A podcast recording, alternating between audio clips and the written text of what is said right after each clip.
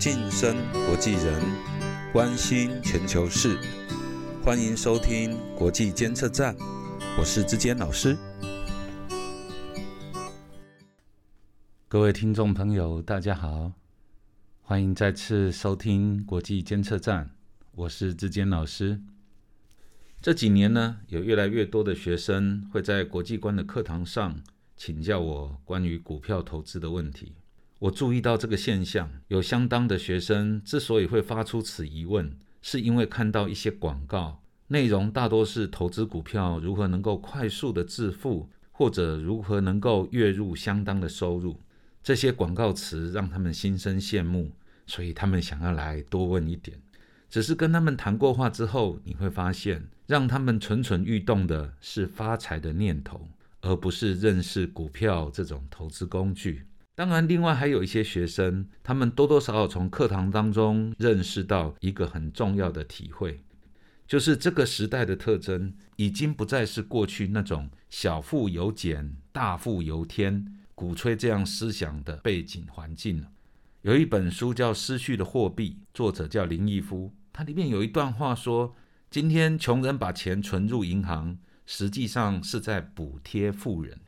我觉得林毅夫用“补贴”这两个字实在是太客气了。在我看来，今天用劳力赚钱的人，几乎就是被用金钱赚钱的人所宰制的关系。这让我想到十九世纪、二十世纪当年的马克思用阶级这样的概念来描述这种关系。他把它称作资本阶级跟劳动阶级这两者的剥削关系，产生了一个欧洲的革命。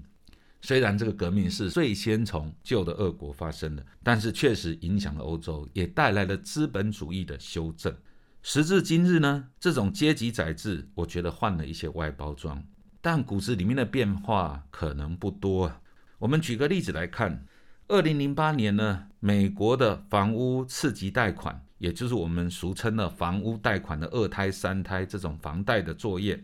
当时因为操作这些次级贷款的公司呢，做了大量的财务杠杆的延伸，所以呢，从个人行业的危机引发到美国，以至于全世界的金融危机。这个危机，我相信大家都已经听过很多了。但是这个危机的本质呢，就是操作以前赚钱的方式。用一句粗俗的话讲，叫超过头了，因为操作过度了，所以引发的这样的危机。然而，这个危机发生之后，拯救这个危机的方式，并不是让这些公司承担了操作错误或者是财务杠杆过度之后的后果，而是把从个人或公司的资本的操作，转变成由国家自己来操作资本。从那一次之后，凡是国家发生经济问题，世界各大政治经济强国就争相发行货币来解救自家经济，甚至还要美其名说我们在拯救世界的经济。最近呢，还有人提出一套所谓的新货币理论，叫做现代货币理论，简称 MMT 呀啊，为这个自家政府无限发行货币的这种行为啊。给予合理化的一个理由，或者是合理化的这个学说要来粉饰，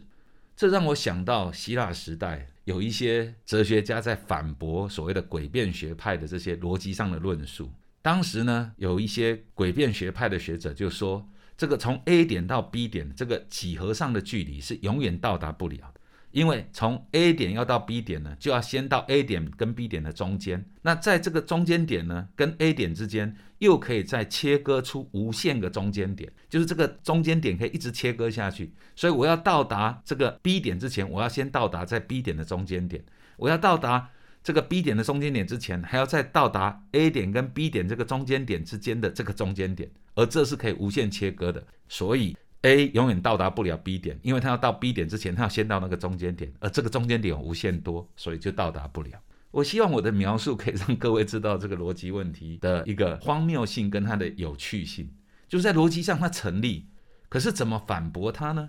这个希腊的哲学家说，最简单的反驳方式就是拿一根棒子，棒子所在的位置叫 A 点，这个诡辩学派的学者的头叫 B 点，这一棒子敲下去，然后你可以问他说，A 点有没有到 B 点啊？如果没有，那你就再敲一下，一直到他承认 A 点真的可以到达 B 点为止。这个故事虽然好笑，但是在告诉我们，就是说，有时候逻辑上很完备、言之成理的一套理论，事实上是经不起现实的考量跟考验的。对于现代货币理论的反驳，我觉得最简单的方式就是让主张这套学说的人，让他们离开主导世界货币的这个国家地位，让他们变成一个经济上非常弱势的小国。那个时候，他们就会知道。强国任意发行货币，对经济力相对弱小的小国家会带来多么不公平的影响。而这些额外发行的货币，在不公平的制度之下，会由少数人垄断，进入到各种不同的金融商品，进入到世界各种不同国家的不动产或者是其他的金融投资工具里面炒作堆高。但是对于以劳动力赚钱的升斗小民，又是多么巨大的剥削与伤害！如果货币宽松就能够解救国家的经济，那其实财政部长请招财猫来当，应该也是很合适的啊。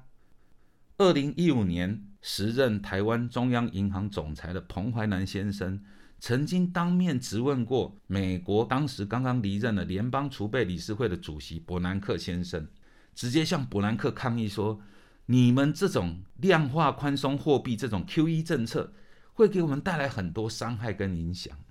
我想伯南克说不出口的是，对啦，这对你们会有伤害，但是这个对美国很有利。这个就是一个不公平制度所带来的问题。身为一个国际观课程教学的老师，我想请听众朋友们仔细思考、观察一下。这个世界其实已经有两个发展趋势非常明确的全球性的问题。第一个就是气候极端化带来的全球性危机。这个危机除了前两年有一个 叫做川普的美国总统否认之外，大概全世界现在都有共识。我们看欧洲、地中海现在的这种大火的危机、高温的危机，大概没有人敢再否认这件事。但是这个危机呢？无论中国跟美国怎么对抗，怎么相互斗来斗去，他们也意识到，他们对这个问题必须携手合作。所以现在他们在解救气候极端化的这件事上面，他们是共同携手合作的，他们是想要一起来帮助解决的。但是其实呢，我们可以看到另外一个危机却被忽略了。前一阵子我们可以看到，中国跟美国两个国家最高的外交官员。在阿拉斯加的会议里面，相互指责彼此国家的不是。然而，你若仔细看，中国代表的共产主义，美国代表的这个所谓的民主制度，这两个国家内部其实都有严重的贫富差距问题。他们各自国内形成的原因或许不同，但贫富差距的结果却是相同的。这些不公平的贫富差距现象不仅普遍，而且越来越大。从全球化的角度来说，它不仅存在国内的人民跟人民之间，也普遍存在于国家跟国家之间。然而，相对于气候危机、贫富差距这种全球性的问题，一直到今天，没有什么国家愿意相互建立一个合作的机制，来共同打击这个问题，或者是减少这个问题的严重性继续扩大。然而，你若仔细看，你会发现。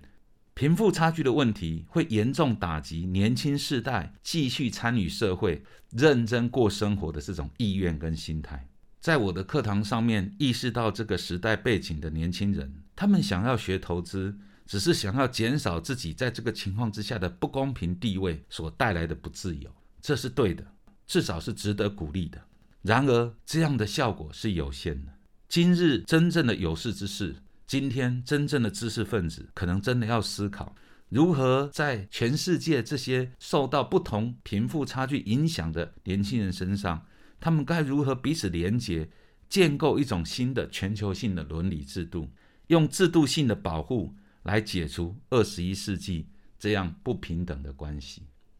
我们期待这样的可能性在年轻人、在新的学习者身上。能够逐渐开始，这样我们就可以避免激烈的革命所带来的社会影响。我们可以用一种制度内的改革方式，促进一个更理想、更适合公平自由社会的人能够相处的世界。国际监测站，我们下周见。